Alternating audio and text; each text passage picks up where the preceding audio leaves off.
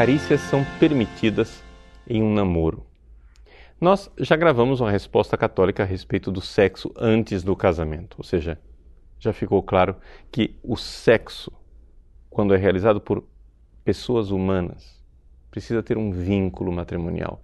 Ele não tem o mínimo sentido fora do matrimônio. Pois bem, então, se é assim, até onde podem ir as carícias num namoro? Bom, para nós entendermos como avaliar isso tudo, precisamos recordar desde o início que o contrário do amor não é necessariamente o ódio.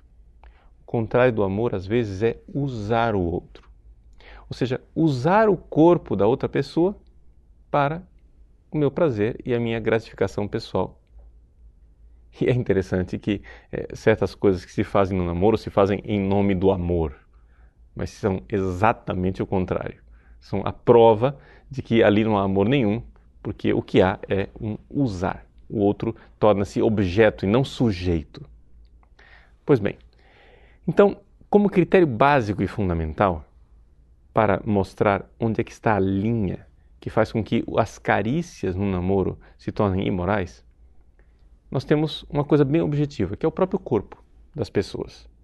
Quando o seu corpo começa a sinalizar que ele está se preparando para uma relação sexual, é porque você passou do limite. É porque você não deveria estar fazendo aquilo. Porque se você não vai fazer um ato sexual, você não deve se preparar para ele. A coisa é muito lógica. Então, por que é que você que sabe que não vai fazer sexo, vai usar o corpo da outra pessoa simplesmente para realizar no seu próprio corpo um prazer sexual que você terá que interromper ou, se não interromper, constituirá um grave risco para você e para a pessoa que você ama. Então, para a gente ser bem específico, eu gostaria de tomar um pouco o esquema que é apresentado pelo padre Antônio Royo Marim nesse seu famoso livro Teologia Moral para Seglares Teologia Moral para Leigos. É o volume número 1 um de Moral Fundamental e Especial, publicado pela BAC. Ele diz no número 600 e seguintes que é, algumas coisas que são claramente um pecado. Em primeiro lugar, com relação a olhares e toques. O Padre Rui Marinho nos recorda que olhar para as partes íntimas e tocar nas partes íntimas da outra pessoa é certamente pecado grave.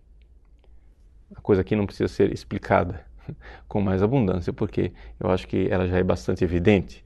Ou seja, você está realmente transgredindo, você está indo na direção de um ato sexual propriamente dito. Mas o que dizer então dos beijos e abraços? Aqui a coisa talvez vá é, surpreender você e você fique um pouco escandalizado. Nossa, mãe, esse padre Paulo Ricardo é muito radical. Mas não se trata de moralismo, se trata de amor. Porque a castidade é um outro nome para o amor. A castidade quer dizer, eu amo tanto você que eu não vou usar você. Então, o que dizer de beijos e abraços? A primeira coisa, precisamos recordar que o que faz um pecado, antes de tudo, é a intenção.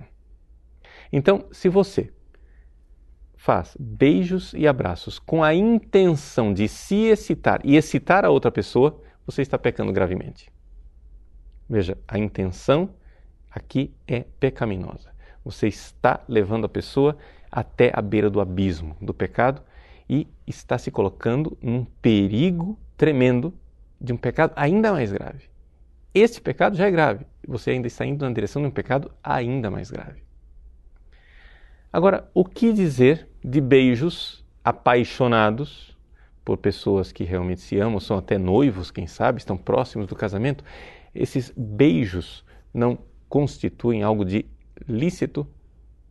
Bom, veja, os beijos, principalmente quando são demorados, são um grave perigo para as duas pessoas envolvidas porque é, é praticamente impossível é? as pessoas não começarem a sentir no seu próprio corpo uma preparação para o ato sexual. É? se vocês são duas pessoas sadias, vocês veem com toda clareza que estão se preparando não é, para um ato sexual. E, sobretudo, recordar que isto não é amor nenhum, é uma falta de caridade imensa para com a pessoa que você ama. O que é, que é amar uma pessoa? Amar uma pessoa é querer que ela vá para o céu. Amar uma pessoa é querer que ela se salve, nunca cometa um pecado mortal.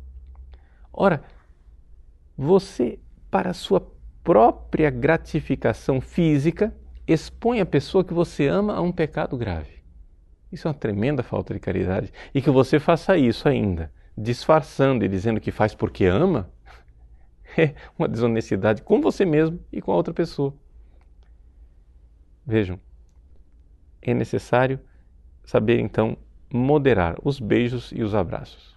O Padre Rui Marim usa a seguinte expressão: um beijo rápido, suave, carinhoso, dado a outra pessoa como um sinal de afeto e com boa intenção. Um beijo que não escandalize as outras pessoas que estão observando sem ser perigo para a própria pessoa de se excitar e para a outra pessoa. É algo que está em pleno acordo com a moral cristã. Então, vejam, aqui nós vemos é, a sabedoria da igreja que nos conduz para o amor. Quero insistir aqui, não se trata de moralismo. Não se trata aqui de é, nós ficarmos é, vendo fantasmas e preocupadíssimos com o pecado. Trata-se do contrário. Nós estamos preocupados em o que é que eu posso fazer para realmente amar esta pessoa. Quem ama não usa. O amor acontece entre dois sujeitos, não entre um sujeito e um objeto. Não transforme a pessoa que você ama em objeto, em brinquedinho da sua diversão. Sobretudo, respeite o corpo da outra pessoa como templo do Espírito Santo e queiram juntos caminhar para o céu, para um dia concelebrarem lá, com os santos e os anjos, o amor de Deus.